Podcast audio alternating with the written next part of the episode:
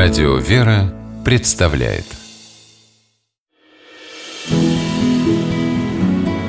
Имена, имена милосердие.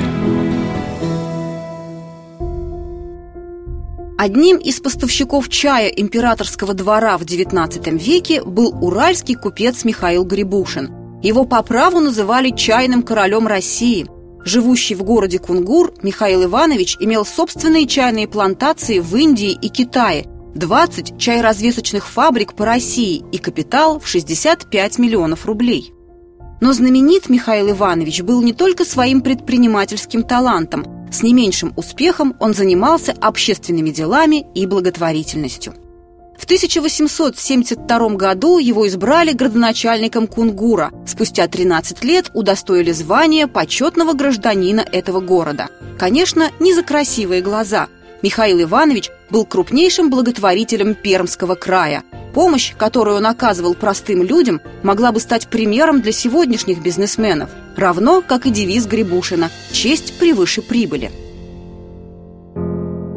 Михаил Иванович сделал Кунгур, как тогда говорили, чайной столицей России. Он построил и подарил городу магазин-гостиный двор, который еще называли чайным двором. Чай в те времена был дорогим удовольствием, и чтобы вы могли покупать бедняки, Грибушин придумал ноу-хау – расфасовку листа в небольшие пакетики по 100-200 граммов. Эта идея имела невероятный успех.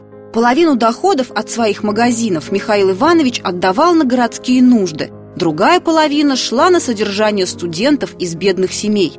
Жители Кунгура порой задавались вопросом, зачем удачливому купцу, ворочающему миллионами и владельцу самого роскошного дома в городе благотворительные хлопоты. Говорили, что мотивом для них стала смерть троих детей Грибушина. Скорее всего, так и было. Неспроста ведь Михаил Иванович особое внимание уделял именно детям-сиротам. Для них он выстроил в Кунгуре приют, который назвал сиропитательным домом. В трехэтажном здании проживало 50 мальчиков. Их обучали закону Божьему, письму, геометрии, черчению, рисованию, игре на духовых инструментах. Воспитанники осваивали и ремесленные профессии – для этих целей в отдельном каменном доме были устроены мастерские. Кроме того, мальчики пели в хоре при домовой церкви, которую тоже выстроил Грибушин.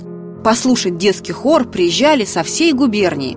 Михаил Иванович считал сиропитательный дом своим любимым детищем, завещал ему 125 тысяч рублей. При том, что умер Грибушин в 1889 году, при жизни он до мелочей продумал и просчитал все материальные затраты приюта вплоть до 1958 года. Такого история еще не знала.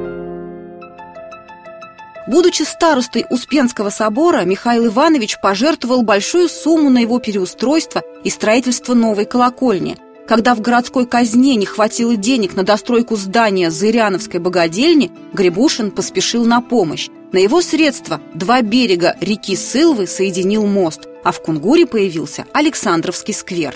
За усердный труд и крупные пожертвования Михаил Иванович был награжден тремя золотыми медалями, а за год до его кончины по высочайшему соизволению имя Грибушина внесли в особо установленную и хранящуюся при городской думе бархатную книгу. Умирая, Михаил Иванович просил похоронить себя под алтарем домовой церкви Сиропитательного дома – он и после смерти хотел быть поближе к тем, для кого так старался и кому отдал часть своей души. Имена, имена милосердие.